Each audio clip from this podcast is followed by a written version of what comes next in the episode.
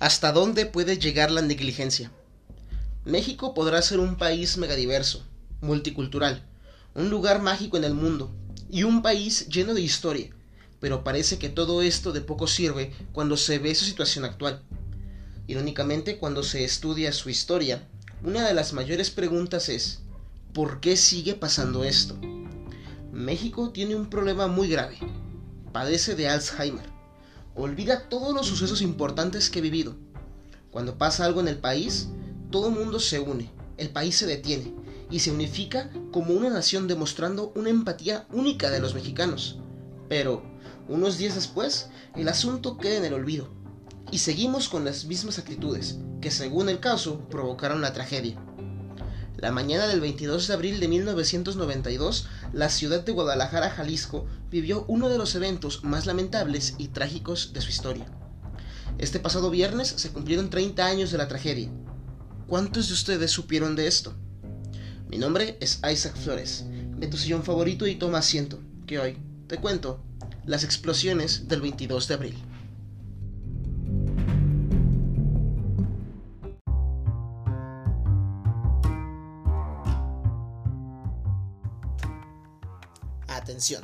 El siguiente programa es conducido como un joven sin nada de experiencia, con mucho tiempo libre y curioso en toda la extensión de la palabra.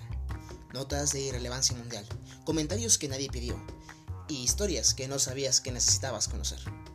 Casi todo esto y quizá mucho menos está por comenzar, así que ve a tu sillón favorito y toma asiento, que esta será una plática de sillón.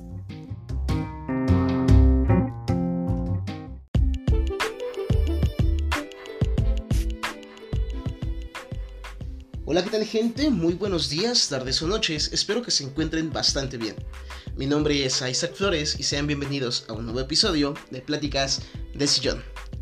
Mi querida gente platicadora, ¿cómo están? ¿Cómo están? ¿Qué tal se la han pasado estas vacaciones? Vacaciones muy largas, ¿eh? Yo recuerdo cuando estaba en primaria, secundaria, como eran vacaciones de 15 días, en algunas ocasiones hasta de 3 semanas.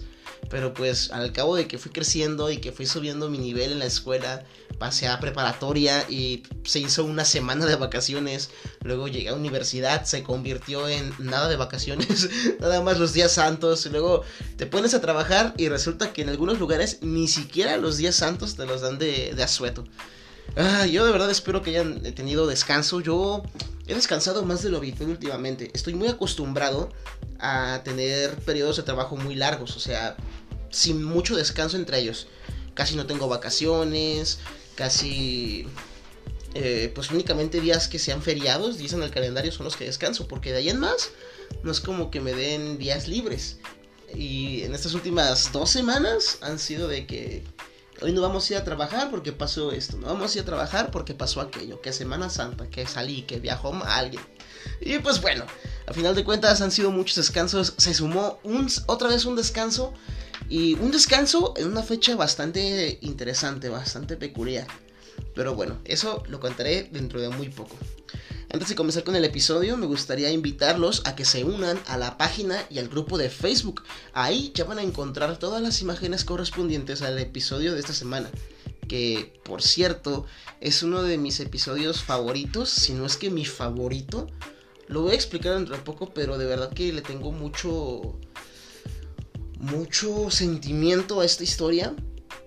Este, y las, además de que, bueno, las imágenes son muy fuertes, son imágenes muy impactantes. Así es que si las quieren ver, los invito a que vayan a Facebook mientras están escuchando este episodio para que vayan siguiendo conmigo la crónica de los hechos.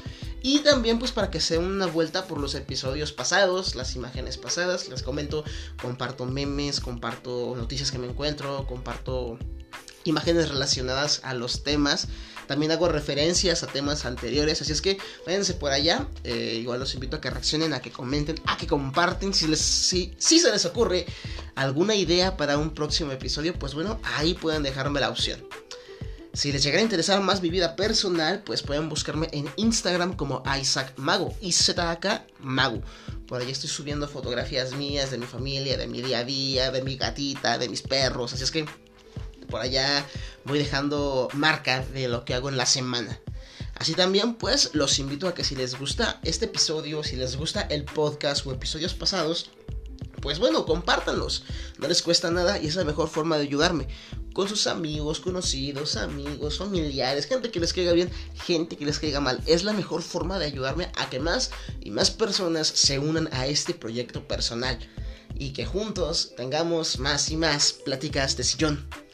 Eh, en las plataformas en las que ya me dejen calificar el podcast, eh, el episodio en especial, pues bueno, dejen su calificación, no les cuesta nada y a mí me ayuda bastante y me hace muy feliz ver que les están gustando los temas que estoy sacando.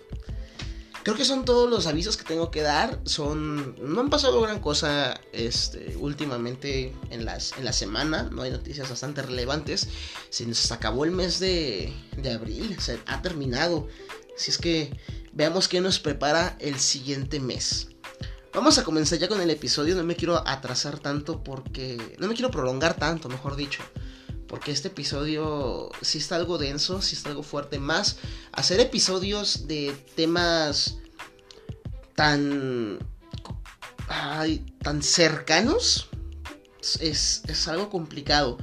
Porque afecta mucho a las personas que lo vivieron Además de que hay tanta información alrededor de ellos que dar un dato mal, eh, alguna información o simplemente omitir algo puede hacer que muchas personas se sientan mal, se ofendan o se lo tomen personal. Así es que eh, yo haré lo mejor que pueda con este, con este tema, lo voy a tratar lo mejor posible porque les comento, yo lo tengo muy presente en mi familia, enseguida se los comento, pero espero que, lo disfruten, espero que les guste. Si no sabían del caso, tristemente, eh, si no llegaron a saber del caso de este evento, bueno, pues creo que es buen momento para que para que se enteren. Algo tarde, pero mejor tarde que nunca. Vamos a iniciar ya porque como dijo Jack el destripador, vámonos por partes.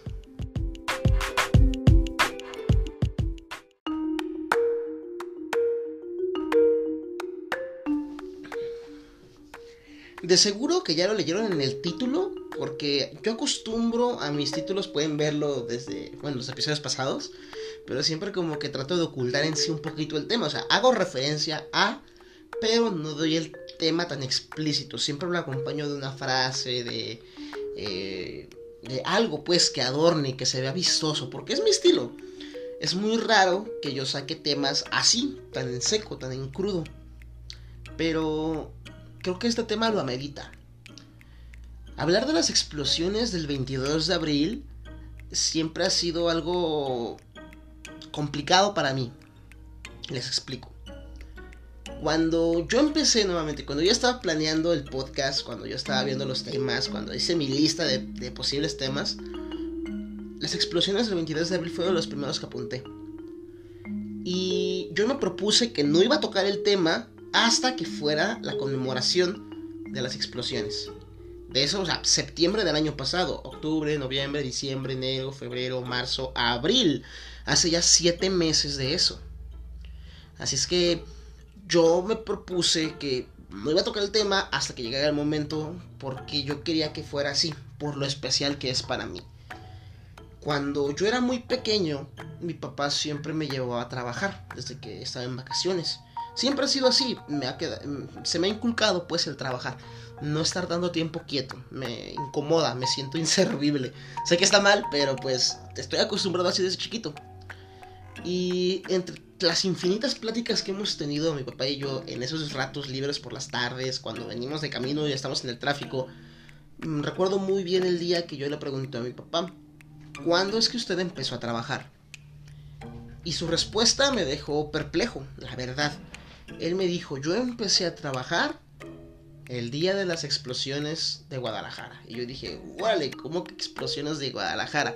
Yo, ¿qué tendría? ¿Siete, ocho años? Así es que eh, le pedí que me contara qué fue lo que pasó. A grandes rasgos, según yo recuerdo, lo que él me dijo fue que las calles explotaron. Y que ocupaban mucha gente que resultó herida, mucha gente falleció y que ocupaban lugares en donde quedarse. Y mi papá justamente como empezó a trabajar con sus tíos, su primer trabajo fue ir a hacer refugios para las personas damnificadas de este incidente. Y él me contaba lo que era trabajar esas horas largas, de esas jornadas largas sin descansos, lo que era trabajar de noche, de madrugada, eh, ver cómo pasaba la gente herida, escucharlos lamentarse, escuchar los gritos, las historias, los testimonios de las personas que vivieron, para, que, es que vivieron el evento. Y conforme fui creciendo, le fui preguntando más y me fue contando más, pues según cómo iba viendo que yo podía tolerar la noticia. Eventualmente, con la llegada del internet, yo empecé a buscar entre muchos temas, pues este fue una de mis búsquedas. Y fui entrándome un poco más y más de qué fue lo que pasó al respecto. Obviamente, pues es hace muchísimo tiempo de esto. Em, este por el lado de mi papá. Por el lado de la familia de con mi mamá, justamente el viernes 22 de abril pasado, bueno, si están escuchando esto el día que sale, que es el 25 de abril, bueno, el viernes pasado, si no, pues bueno, el viernes 22 de abril, eh, uno de mis primos más grandes cumplió años. Y, o sea, aparte de que cumplió años el aniversario, el día de las explosiones, porque fue el mismo día, ¿eh? Nace ocurrieron las explosiones y mi primo nació. Es que la clínica en la que mi tía, en ese entonces la llevaron para aliviarse, justamente pasaba por esa zona. Y mi tía estaba muy cerca del lugar.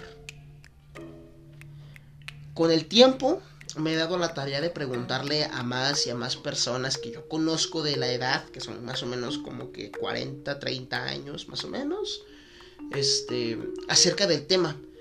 Y hay gente que sí lo tiene muy marcado y que sí me cuenta historias de familiares que perdieron ahí, de gente que les tocó ver las explosiones a lo lejos, gente que les tocó ayudar a ir como voluntarios.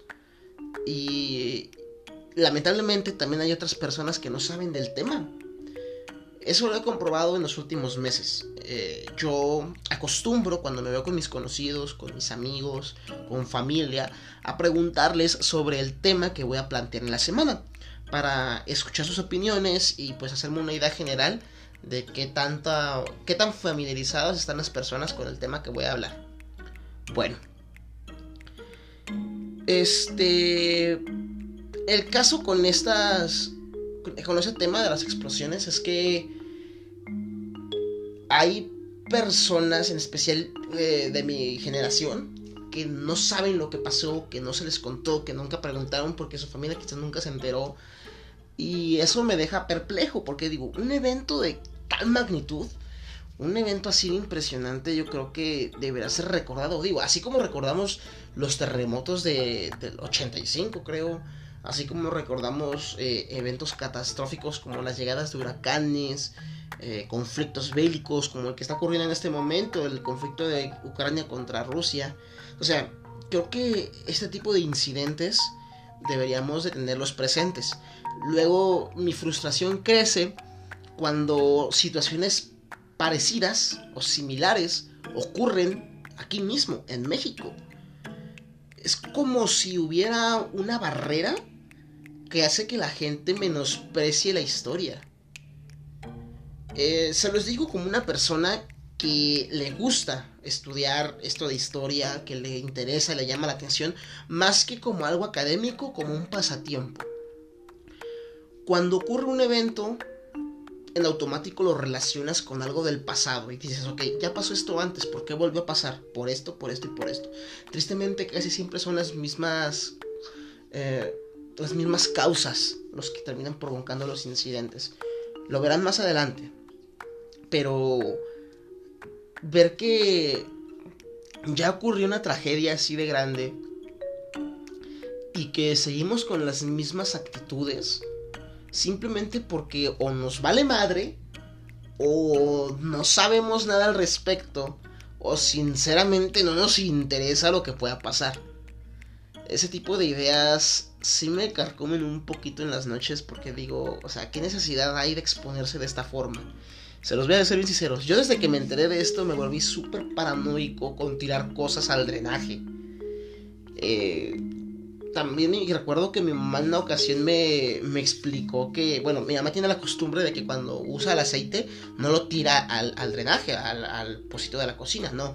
O sea, ella lo embotella las botellas que tiene vacías de aceite, pues ahí lo va guardando. Si se puede reutilizar, lo utiliza y si no, pues lo tira, pero en botellas, siempre. Y hay familias en las que yo he conocido que no tienen esta costumbre. Entonces yo le platicaba a mi mamá que por qué lo hacía si lo puede tirar al drenaje y mi mamá me contó esta misma historia. Ese, yo me acuerdo que tendría como que unos 7 años más o menos, 7, 6 años.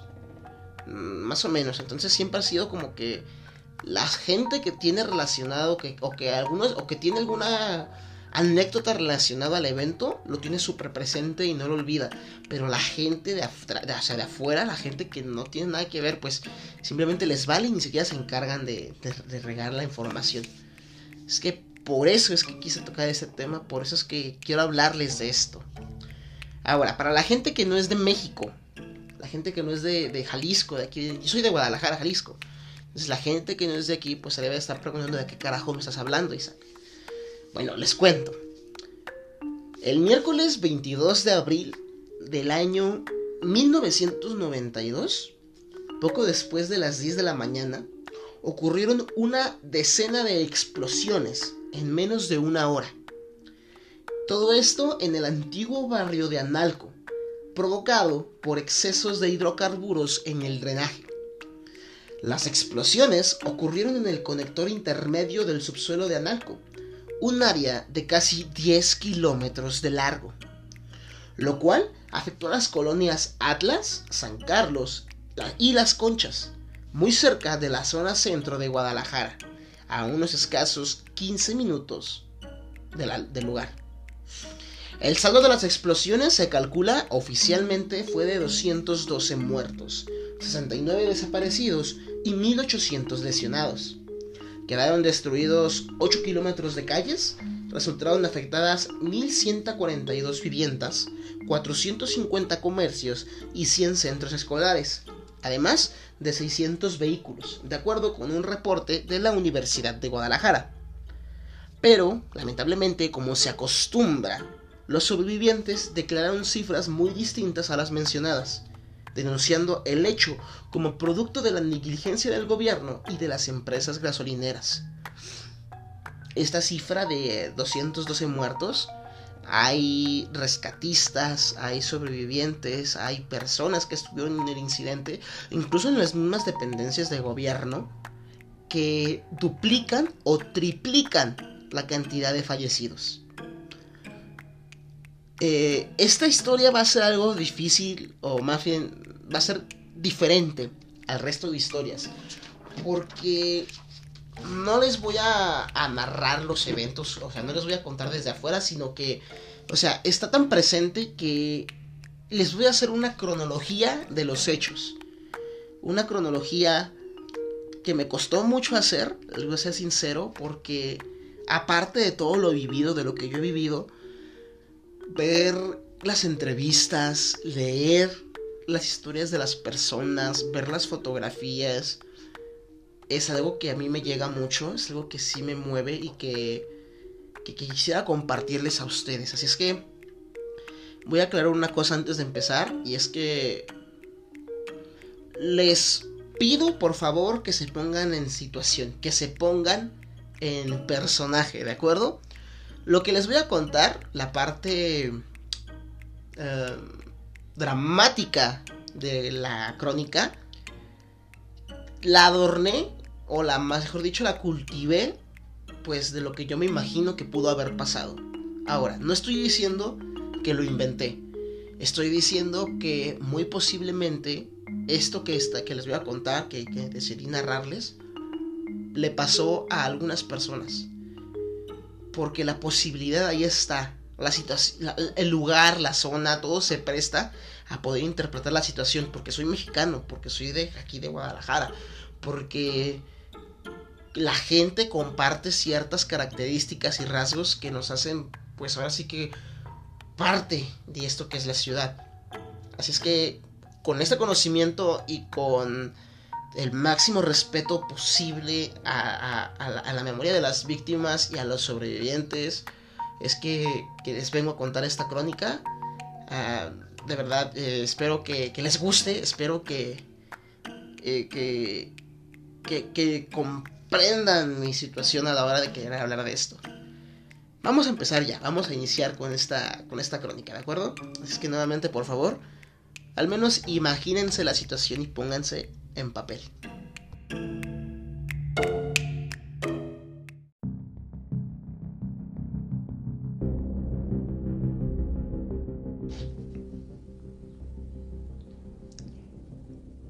Esta historia, como muchas otras, no solamente ocurrió porque sí. Algo la provocó. Hay antecedentes. Y particularmente, eh, en este caso, pues hay antecedentes días antes de la tragedia.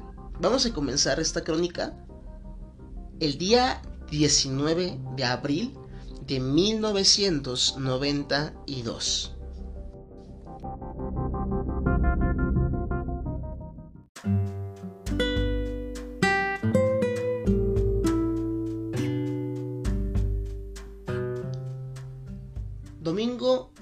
19 de abril.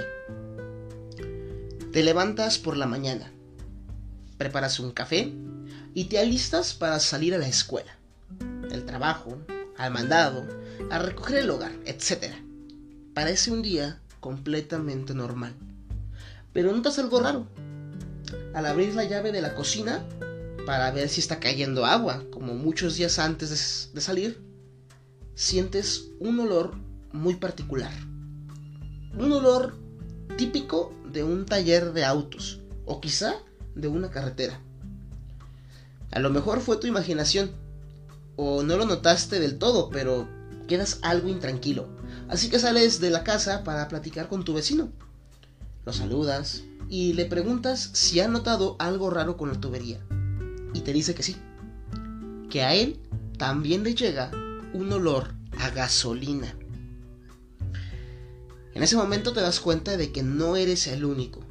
Y más de tus vecinos salen a la calle.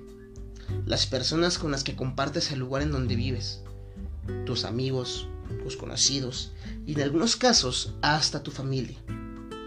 Todos están extrañados por la situación. Un coche se para, para a media calle justo enfrente de ti y notas algo aún más raro. De una de las alcantarillas sale algo. Es como ese efecto que aparece en las carreteras cuando hay mucho calor. Saben de lo que estoy hablando, ¿no? Es esas como ondas, esas distorsiones que se ven como charquitos de agua a lo lejos que parecen espejismos. Bueno, lo estás viendo. Pero ahora están justamente enfrente de ti. El día 19 de abril, los vecinos de la calle Gante llamaron al ayuntamiento de Guadalajara, informando que hay un fuerte olor a gasolina y que también salía de las tomas de agua. Además de que en algunas de las, de las alcantarillas estaba saliendo humo.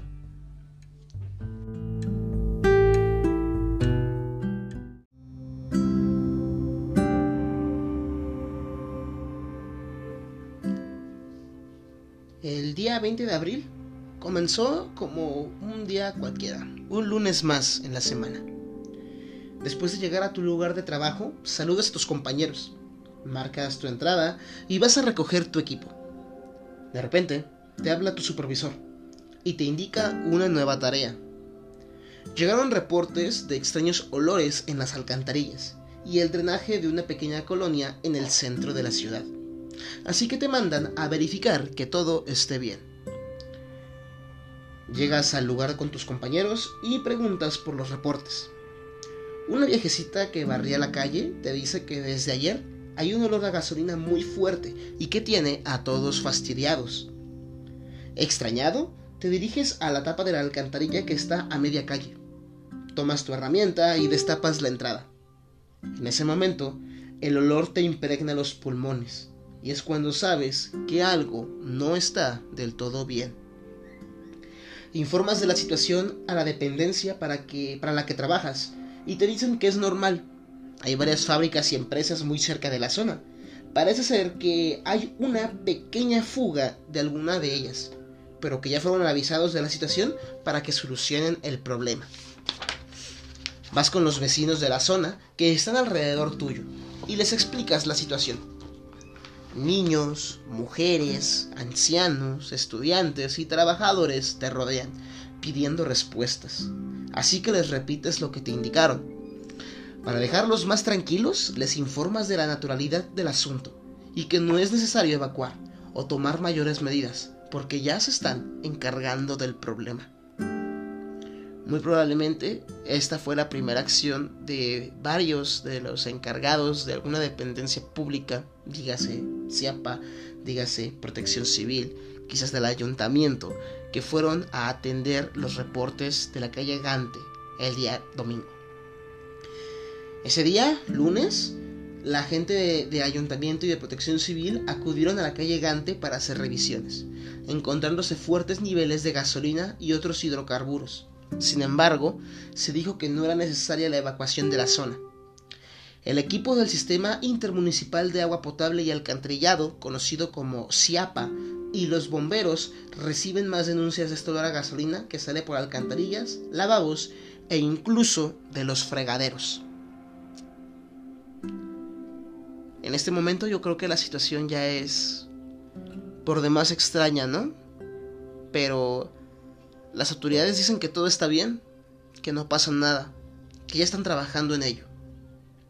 En ese momento, ¿tú qué haces? ¿En qué pensarías? ¿Te arriesgarías a dejar tu patrimonio por quizás paranoia y miedo? ¿O acatarías las indicaciones de las instituciones de gobierno? Digo, al final de cuentas, se supone que están para eso, ¿no? Para protegernos, ¿verdad?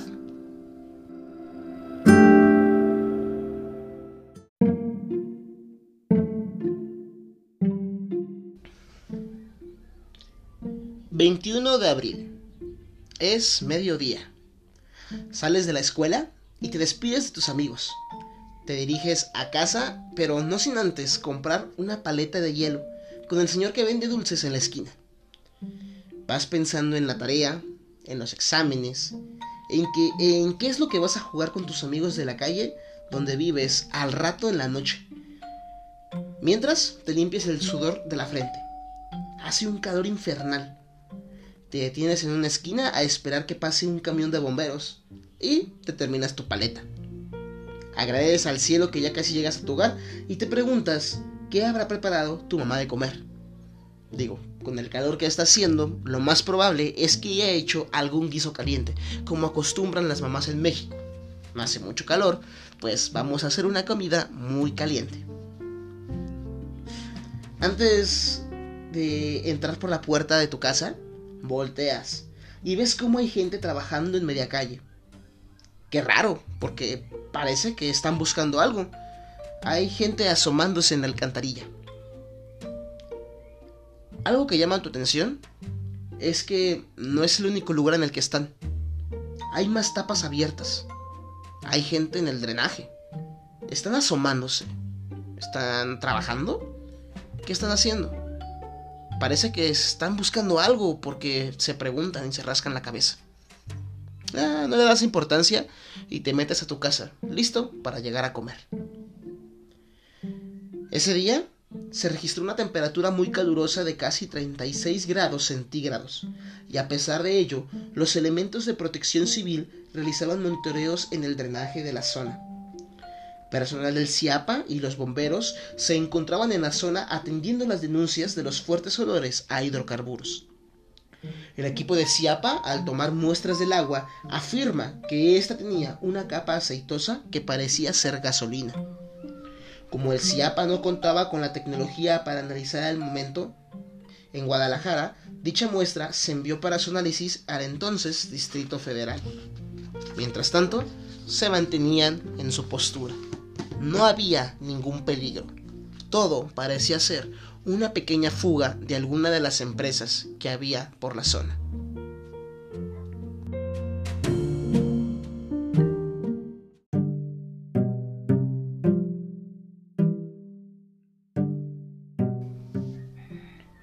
Miércoles 22 de abril, 8 de la mañana.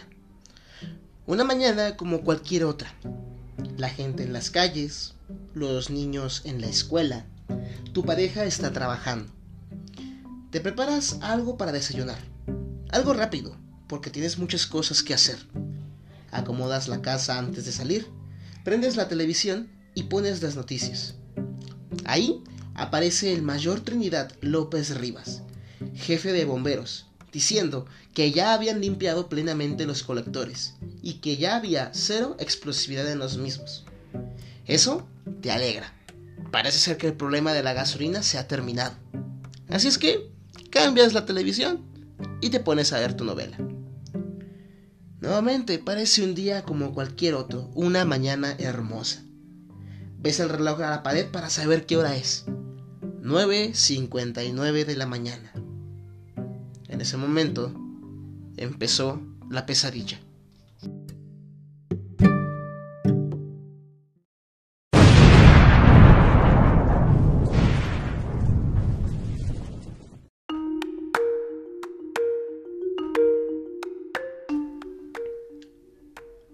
Las 10 de la mañana, las tapas de las alcantarillas comenzaron a botar y columnas de humo de color blanco comenzaron a salir de ellas. Pasaban las 10 de la mañana cuando la señora Rosa María manejaba su auto por la calle.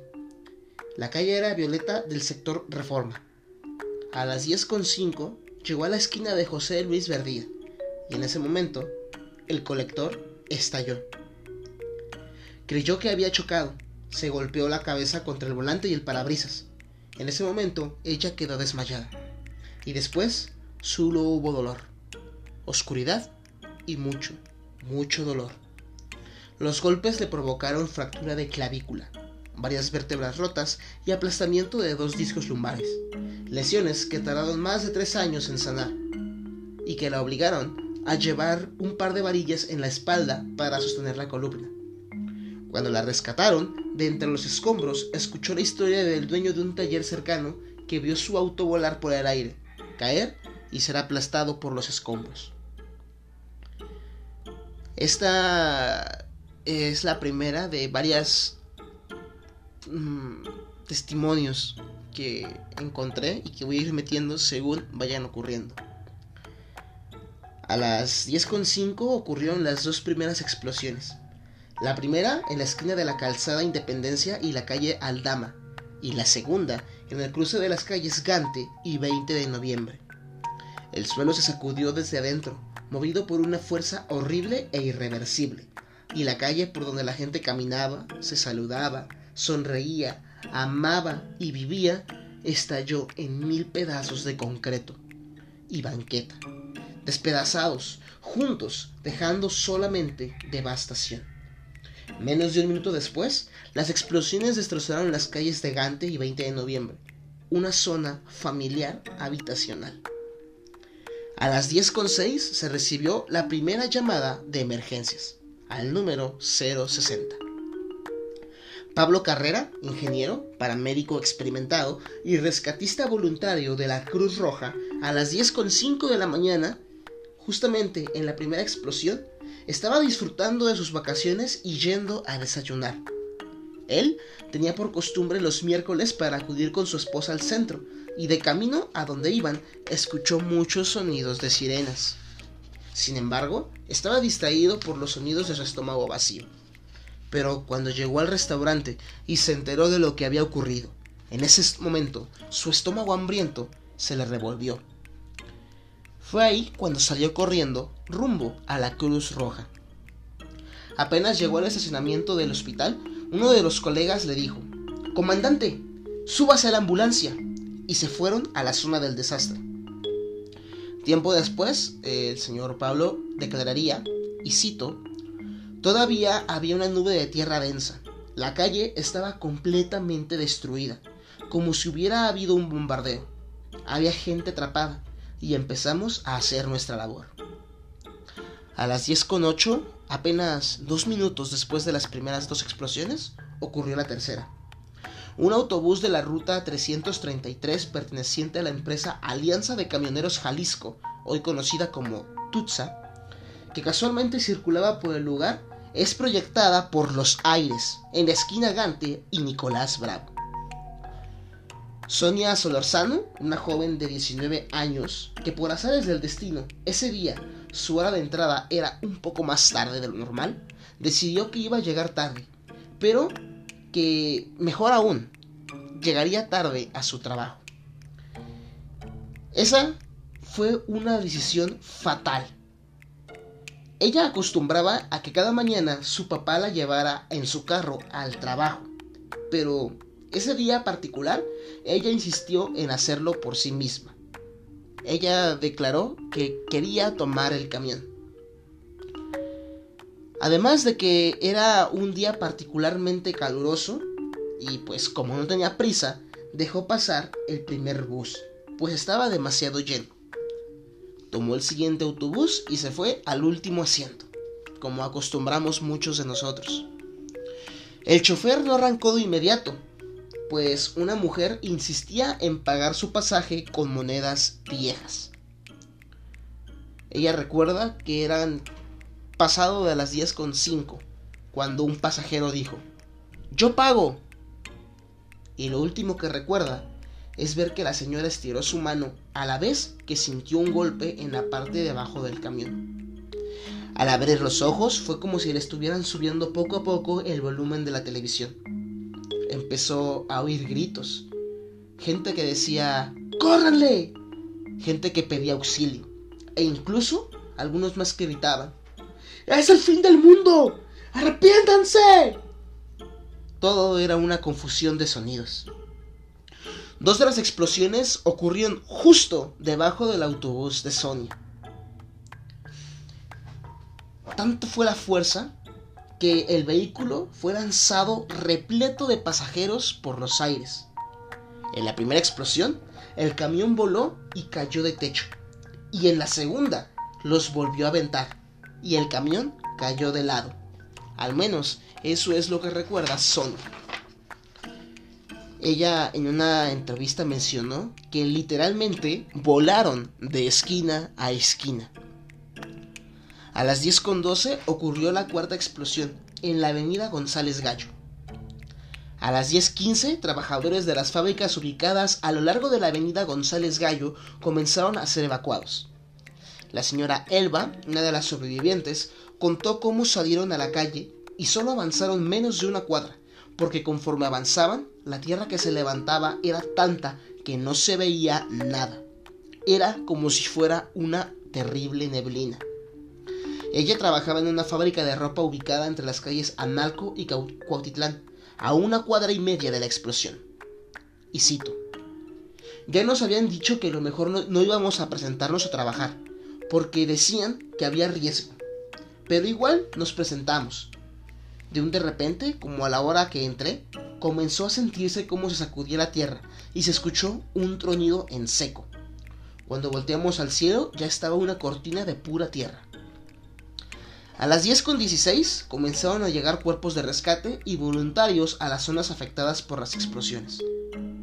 El centro de comando de la Cruz Roja armaba cuadrillas de 20 a 25 personas y entraban y entraban a lo que antes era un hogar para buscar a las personas que eran madres, eran esposos, hijos o hermanos de alguien más. Eran todos absolutamente desconocidos, pero con las manos dispuestas para rescatar a personas que no estaban listas para irse, que estaban viviendo su mañana en casa como cualquier otra. ¿Haciendo qué? ¿Quién sabe? Uno de los voluntarios declaró que la primera casa a la que entró, bueno, mejor dicho, la primera casa a la que yo entré, nos tardamos como dos horas en escombrar y encontramos dos personas. Ya estaban grandes, muertas, dos señoras. Y cuando encontrabas un cuerpo, le hablabas a los socorristas, porque se supone que nosotros no sabíamos de primeros auxilios, simplemente éramos voluntarios. Entonces, cuando encontrabas uno, levantabas la mano y gritabas, ¡Cuerpo! A las 10.23 ocurrió la quinta explosión, en el cruce de la calle Gante y la calzada del ejército.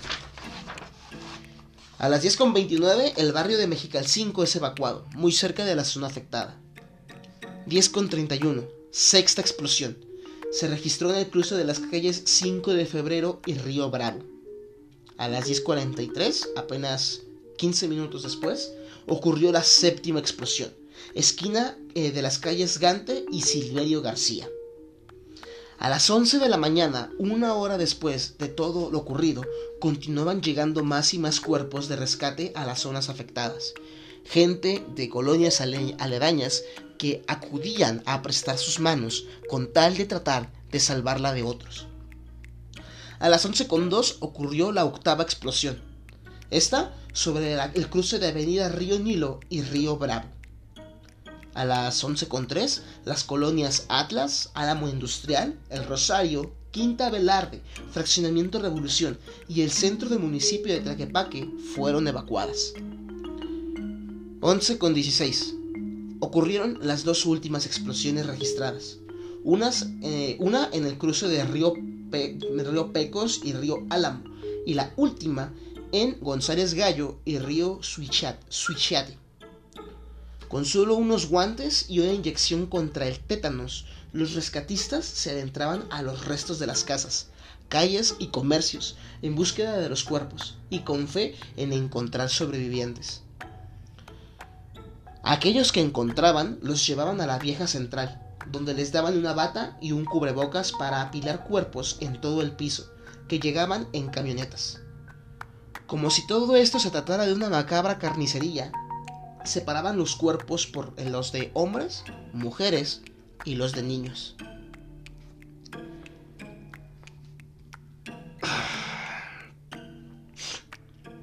Los testimonios del señor Pablo, de la señora Elba, de Sonia, son testimonios reales. Son testimonios de personas que estuvieron ahí justamente en el momento de la tragedia.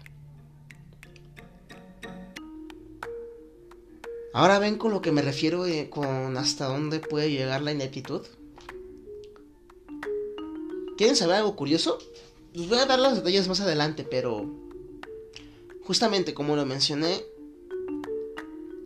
minutos antes de que todo esto ocurriera, de que todas las explosiones tuvieran lugar, en la televisión estaba el jefe de bomberos de la ciudad de Guadalajara declarando para tranquilizar a las personas de la zona que no había ningún riesgo, que todo estaba absolutamente controlado y que no era necesario evacuar la zona.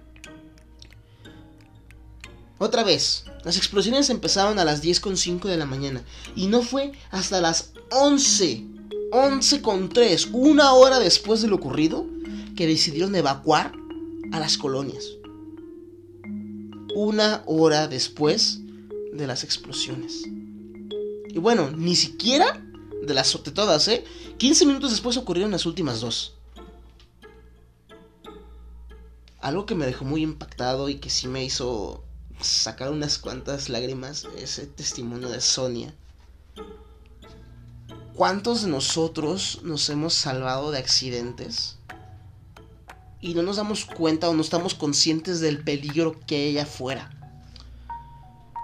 Hoy, precisamente, hoy que estoy grabando esto, yo fui con mi hermana al centro de la ciudad de Guadalajara, precisamente.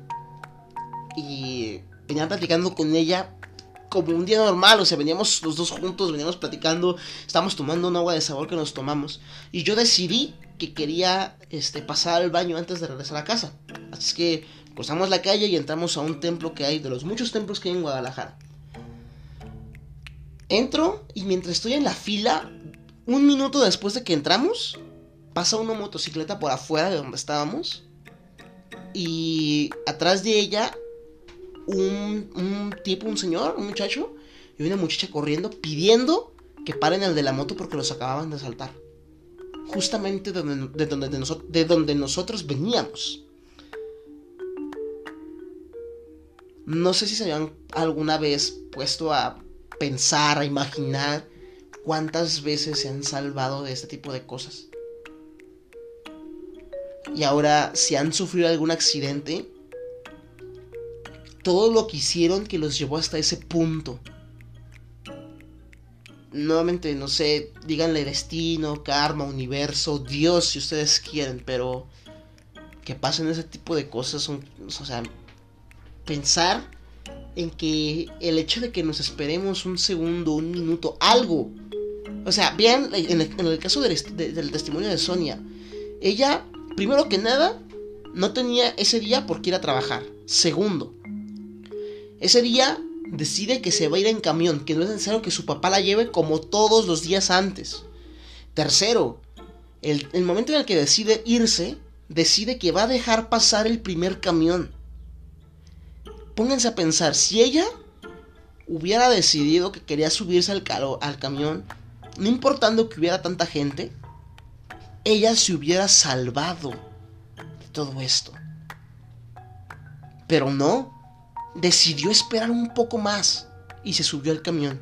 Entonces ya, eh, última instancia, ella se sube al camión y se va hasta la parte de atrás.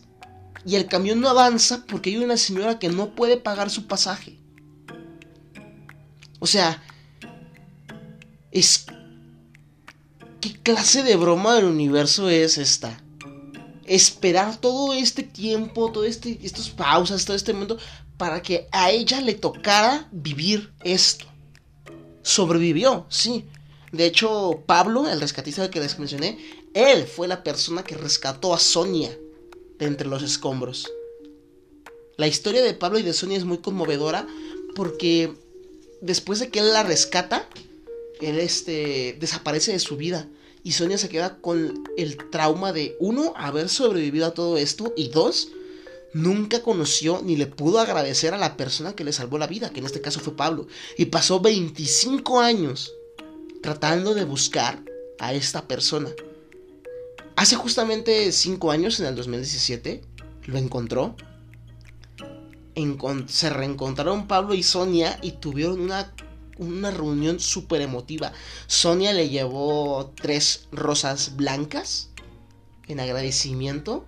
Una por, eh, por, haberlo rescatado, otra por haber ayudado a más personas y la tercera por estar ahí en ese momento para ella. Y una rosa roja. Una en representación de toda la sangre que se derramó ese día.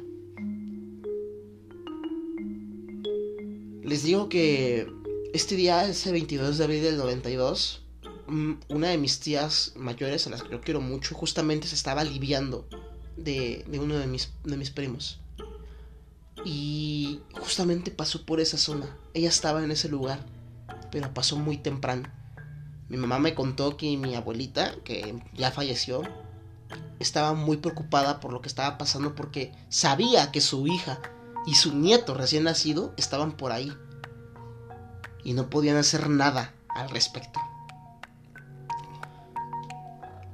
Les dije que esta historia es muy fuerte, es muy... Me llega, o sea, la tengo muy arraigada dentro de mí, pues, por todo esto. Porque yo ya lo he dicho antes, yo soy una persona muy visual.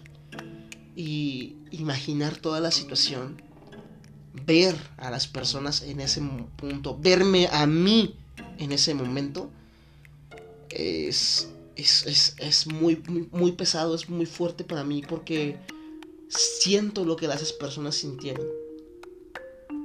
Siento lo que las familias de la gente, de esas personas sintieron. Y es tortuoso, de verdad, duele, de verdad, lastima mucho tratar de sentir esa impotencia, esa desesperación de no saber ¿Qué pasó con tu familiar?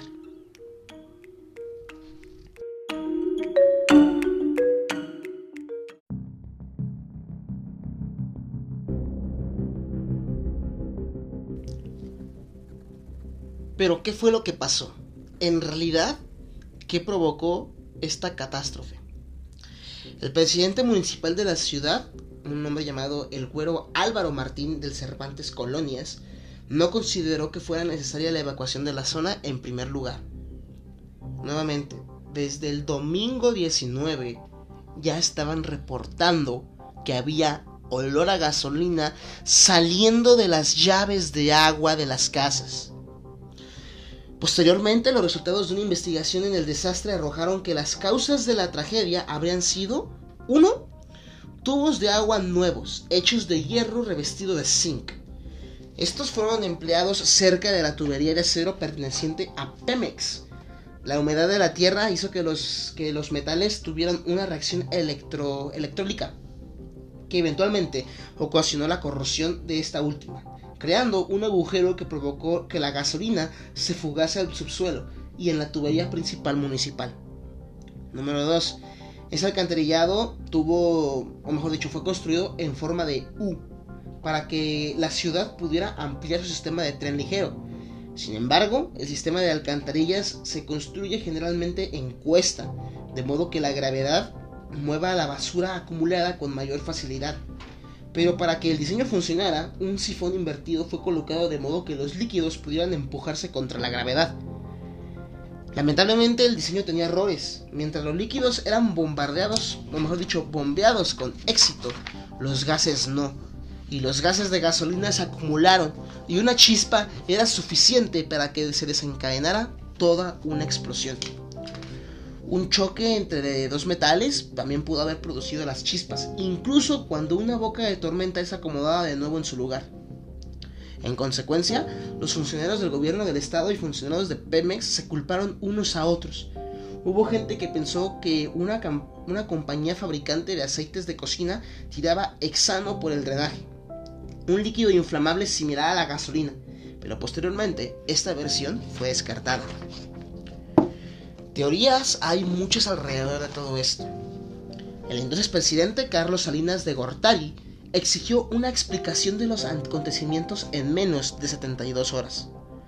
Los puntos más relevantes del dictamen de la PGR fueron, primero, que la gasolina se encontraba en estado gaseoso, posiblemente por este mal diseño de las nuevas tuberías usadas en el drenaje de la ciudad. Número 2. La planta 18 de marzo se encontraba en lo más alto del colector. Al respecto, Gualberto Limón, en su declaración ministerial, dijo que la explosión tuvo su origen de un escurrimiento casi vertical de gasolina nova, fugada de las inmediaciones de esta planta. Para la explosión fue importante la fisionomía del colector, que estancó desechos industriales y domésticos, especialmente en los tramos de mayor diámetro, donde también pudieron alojarse grandes volúmenes gaseosos de hidrocarburos que la gasolina entró a la red de drenajes por una tubería de descarga localizada bajo el producto, a razón de 1.1 a 1.3 de litros por segundo, siendo este el primer cálculo oficial de la cuarta de cuánta gasolina pudo haberse fugado. Ahora, que el agujero por donde se supone se fugó la gasolina se debió a un proceso de corrosión ocasionado por meses e incluso años de desgaste. También se responsabilizó a la empresa San Pablo, encargada de desarrollar habitacional, ah, perdón, encargada del desarrollo habitacional del álamo industrial, de colocar la tubería junto al poliducto de Pemex. La acción de las aguas derramadas por el CIAPA redujo el volumen disponible para alojar desechos y los desplazó aguas arriba en el colector. La temperatura de las alcantarillas oxigenó el ducto y completó la mezcla explosiva de hidrocarburos con aire, la cual provocó las explosiones. Esto último se explica a partir del hecho de que el CIAPA lavó el sistema de drenaje desde una zona cercana a la planta y también a la aceitera La Central, puesto que los índices más altos de explosividad se registraron ahí. Se detectó también la existencia de dos, no solamente de una, sino que de dos fugas de gasolina que propiciaron la tragedia. De acuerdo con declaraciones de los ingenieros petroleros, peritos y especialistas, quienes participaron en el muestreo de 60 alcantarillas de la zona dañada, y especialmente en la colonia Álamo Industrial. Quizás el hecho de no aceptar, mejor dicho, quizás el hecho de no aceptar ningún tipo de fuga de sus instalaciones en Guadalajara era la única alternativa para ocultar un mal aún mayor la latente corrupción que posibilitó en mayor o menor medida la dispersión de toda esta gasolina. La evidencia de corrupción dentro de Pemex e incluso hasta el día de hoy continúa siendo indirecta y circunstancialmente el comportamiento no colaborativo del personal previo a la explosión los responsables de esta tragedia. Estaba viendo un análisis de los daños de la zona, porque no lo mencioné, pero para que dimensionen, en algunos puntos de las explosiones, los pozos que quedaron, las calles que quedaron, tenían hasta 10 metros de profundidad. 10 metros de profundidad. ¿Ven a lo que me refiero? Que sea algo así de impresionante, algo así de grande, con toda esta magnitud. No es mentira ni exageración cuando las personas que acudieron como rescatistas o como sobrevivientes de este evento decían que las calles parecían zona de guerra. Ahora, quiero preguntarles algo. Ya les conté cómo fue la, crónica de los hechos, qué lo pudo provocar, las dimensiones de los daños. Ahora quiero que ustedes analicen la cifra oficial que dieron las autoridades al respecto de las personas que fallecieron o que se vieron involucradas. 212 muertos oficiales, 69 personas desaparecidas y 1800 lesionados.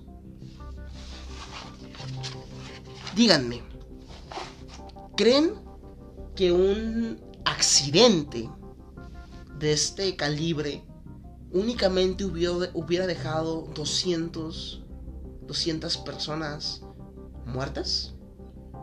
Nuevamente, eh, recuerden, rescatistas, sobrevivientes y personal de dependencias declaran que esta cifra fácilmente podría duplicarse o incluso triplicarse.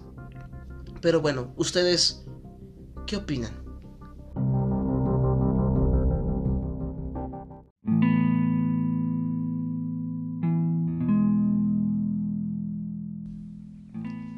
Pero bueno, a todo esto, ¿y en dónde están los responsables? Si sabemos que fue por causa de fugas de gasolina, si hay gente que dice que había empresas tirando desechos en el drenaje, si hubo malos diseños de, esos mismos drenajes lo que provocaron este incidente, bueno, debe de haber responsables, ¿verdad? A ver si es cierto. Las conclusiones oficiales jamás contemplaron fallas u omisiones de Pemex a pesar de la enorme cantidad de gasolina derramada en el drenaje. Jamás se contempló que esta viniera de la terminal de distribución 18 de marzo, ni que la fuga se, debiera a errores humanos. El, gobernador de Jalisco, Guillermo Cosio Vidaurri, pidió licencia días después de la explosión. Lo mismo hizo el presidente municipal Enrique Dauflores, y poco después de todo esto fue detenido. Hubo detenciones de numerosas personas presuntamente implicadas en la omisión detonante de la explosión. Sin embargo, al final toda esta gente fue exonerada y en la actualidad no hay persona alguna que purgue condena por causa de estos hechos. Qué raro, ¿verdad? ¿Cuántas veces hemos visto esto en México? No quiero ni siquiera hablar de otros países, solamente aquí en México. Ahora ven a lo que me refiero con esto de que México tiene Alzheimer. Pasa algo horrible, todos nos unimos, hay que salvar la vida, está perfecto, genial.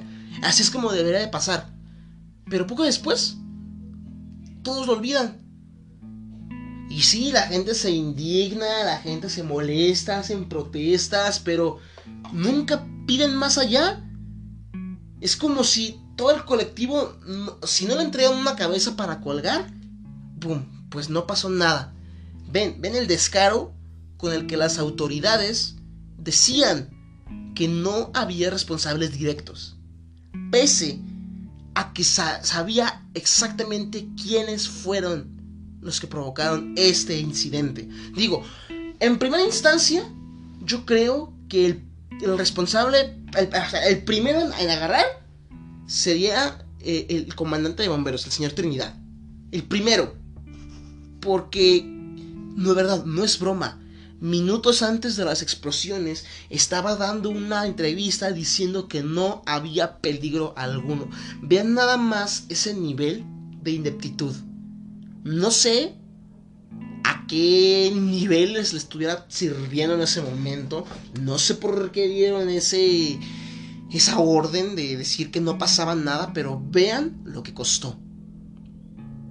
Vean lo que pasó por decidir no hacer nada, por no querer poner en riesgo algo que no se da ni siquiera la dignidad de decirnos. Ahora, tristemente, el que no conoce su historia está condenado a repetirla. Este no ha sido el único incidente relacionado a fugas de gasolina y grandes catástrofes aquí mismo en México. El incidente ocurrió el anochecer del 18 de enero del, eh, de hace algunos años, 2017, 2018, no recuerdo bien este, en el ducto Tuxpan-Tula, a la altura del municipio de Tlahuilpan, a 100 kilómetros de la Ciudad de México, fue uno de los incidentes más grandes relacionados con fugas de gasolina. La explosión de Tlahuilpan fue la explosión de un oleoducto. Esta dejó un saldo inicial de 73 muertos y 74 heridos. Posteriormente, la cifra de muertes se elevó hasta 137, debido a la gravedad de las quemaduras de los lesionados. Y digo, eso es por mencionar solamente una, una conocida, porque incluso de esta hubo noticias internacionales. El año pasado, México tuvo la característica de incendiar el océano.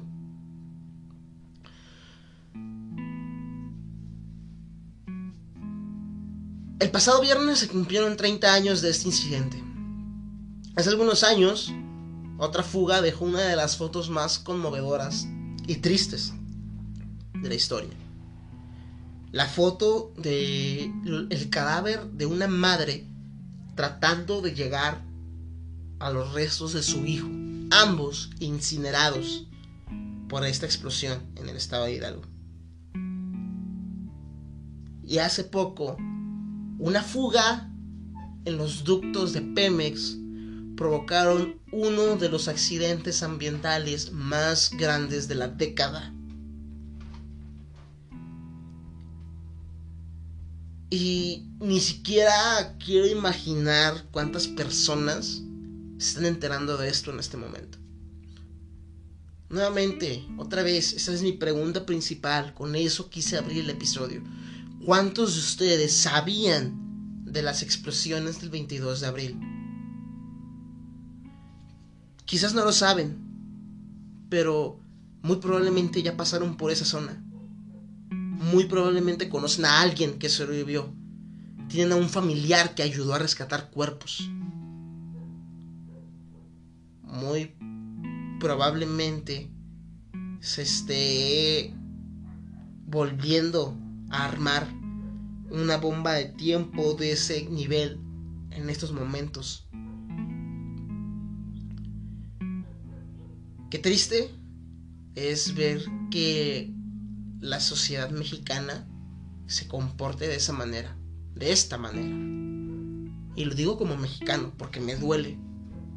Me duele y me frustra muchísimo ver que no aprendemos nada de esto. Lo veo en la calle, como los talleres de, autos tiran los desechos en los drenajes cómo la gente desperdicia el agua desconsideradamente. Pueden pasar semanas sin que caiga una sola gota de agua por sus llaves, pero nada más cae poquita y la despilfarran como si fuera lo, lo más normal del mundo. ¿Cuántas empresas tienen cero conciencia ambiental y se dedican a contaminar ríos? A acabar con ecosistemas enteros únicamente porque no quieren pagar una multa, porque quieren evitarse el papeleo. Es más fácil tirar los desechos al aire libre que pagar un poquito más por tratarlos de manera más o menos respetable, más o menos decente. Yo sé que no es un problema único de México.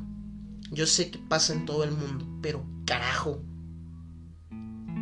Ver qué pasa casi enfrente de mí en mis ojos, ver cómo la gente lo ve con una naturalidad, cómo no están dispuestos a hacer nada pese a que ha pasado cosas como esto, o sea,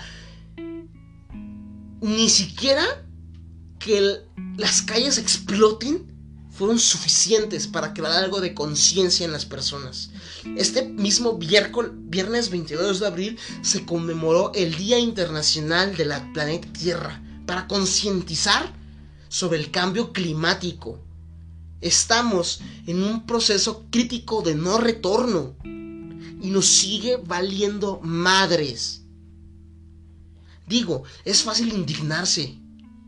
Es fácil decir, eso está mal, desde un teléfono.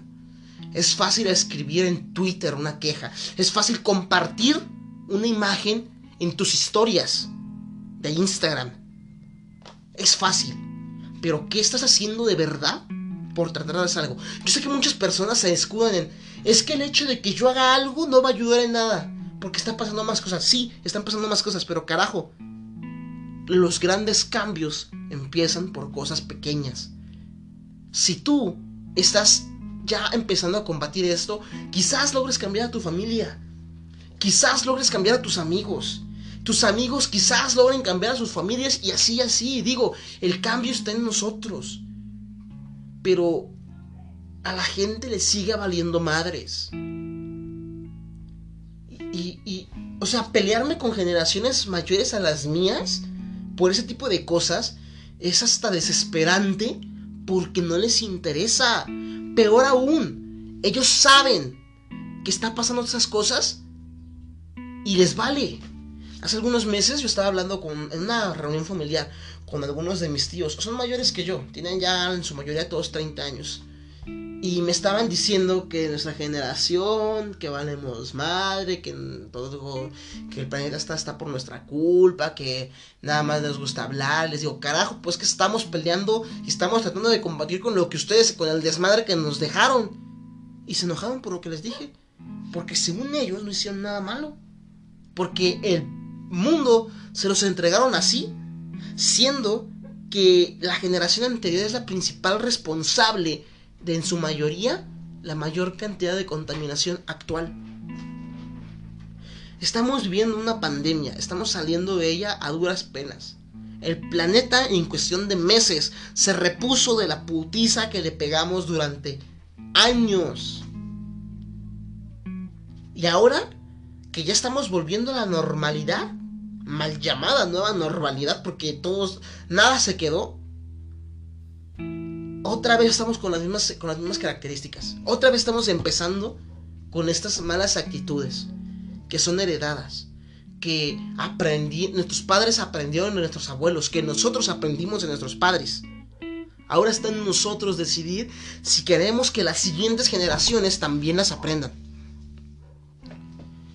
Yo a veces sí, sí me quedo pensando en qué clase de mundo le vamos a entregar a la siguiente generación ver cómo lo que conocemos, lo poco que conocemos como mundo, como planeta, pues está acabando.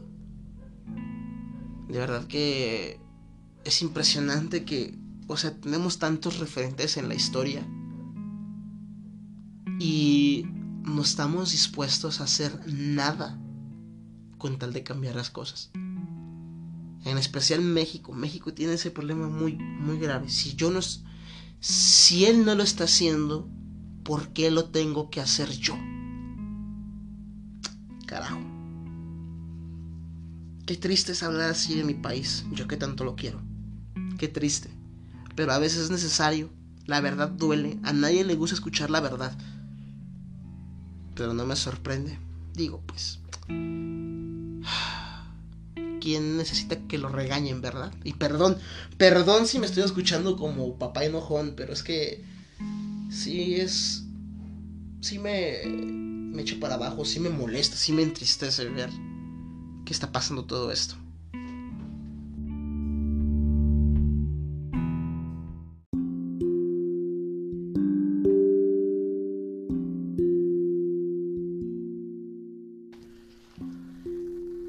Pues bueno gente, hemos llegado ya al final de este episodio, un episodio bastante amargo, un episodio muy fuerte, una historia que a mí me gusta mucho y que al mismo tiempo me causa tanto dolor porque es impresionante que que aunque haya pasado esto O sea, lejos de qué lo provocó, de cómo están los culpables, o sea, que a la gente no le importe.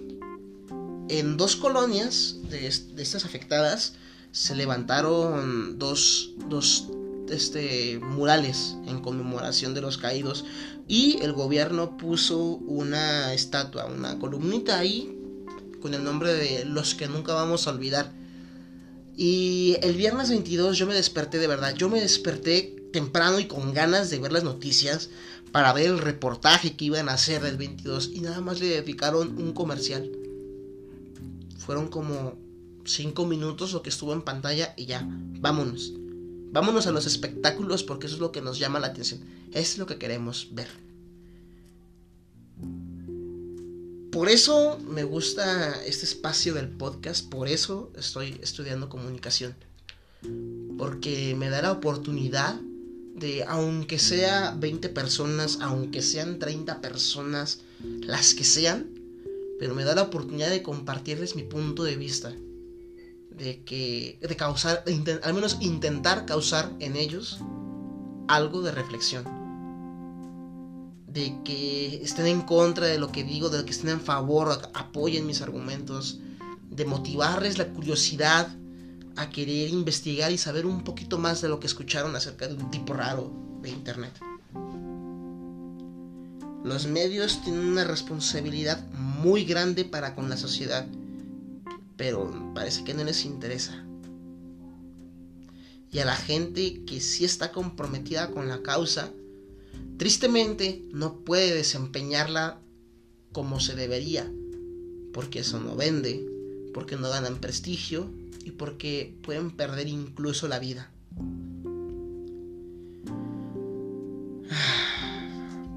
Nuevamente, quiero hacer esta pregunta por última vez.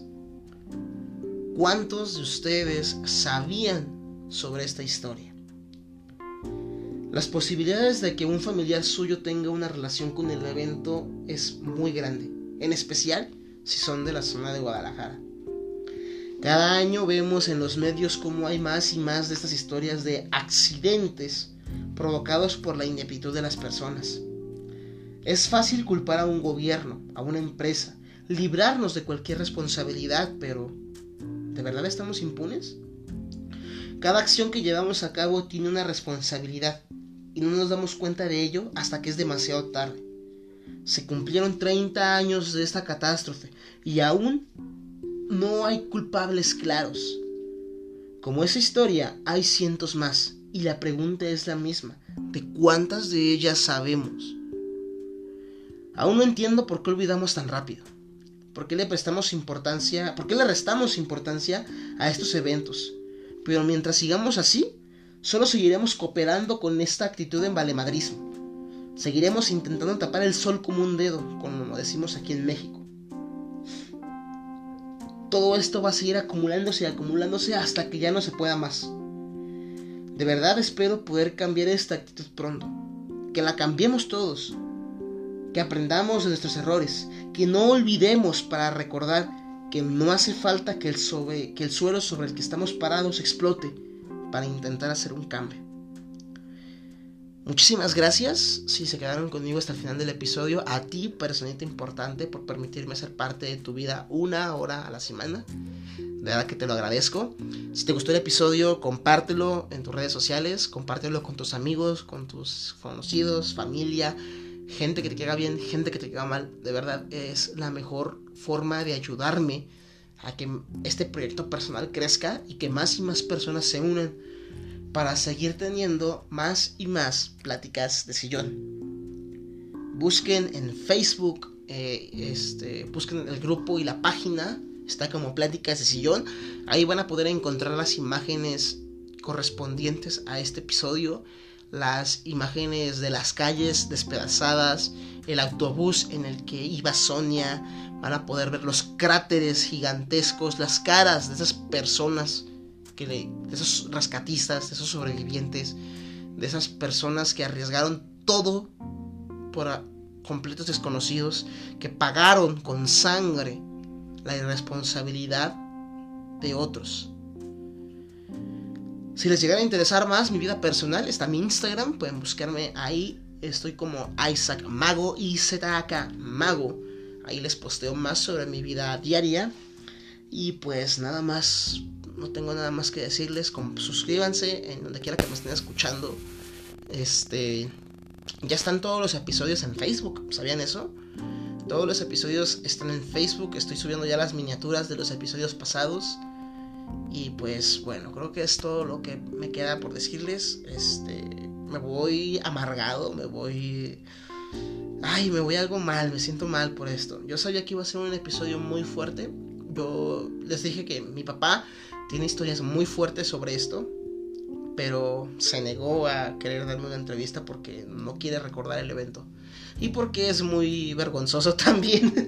no pude convencerlo de que, de que nos contara sobre el día después. Pero espero que próximamente poder traerlo aquí.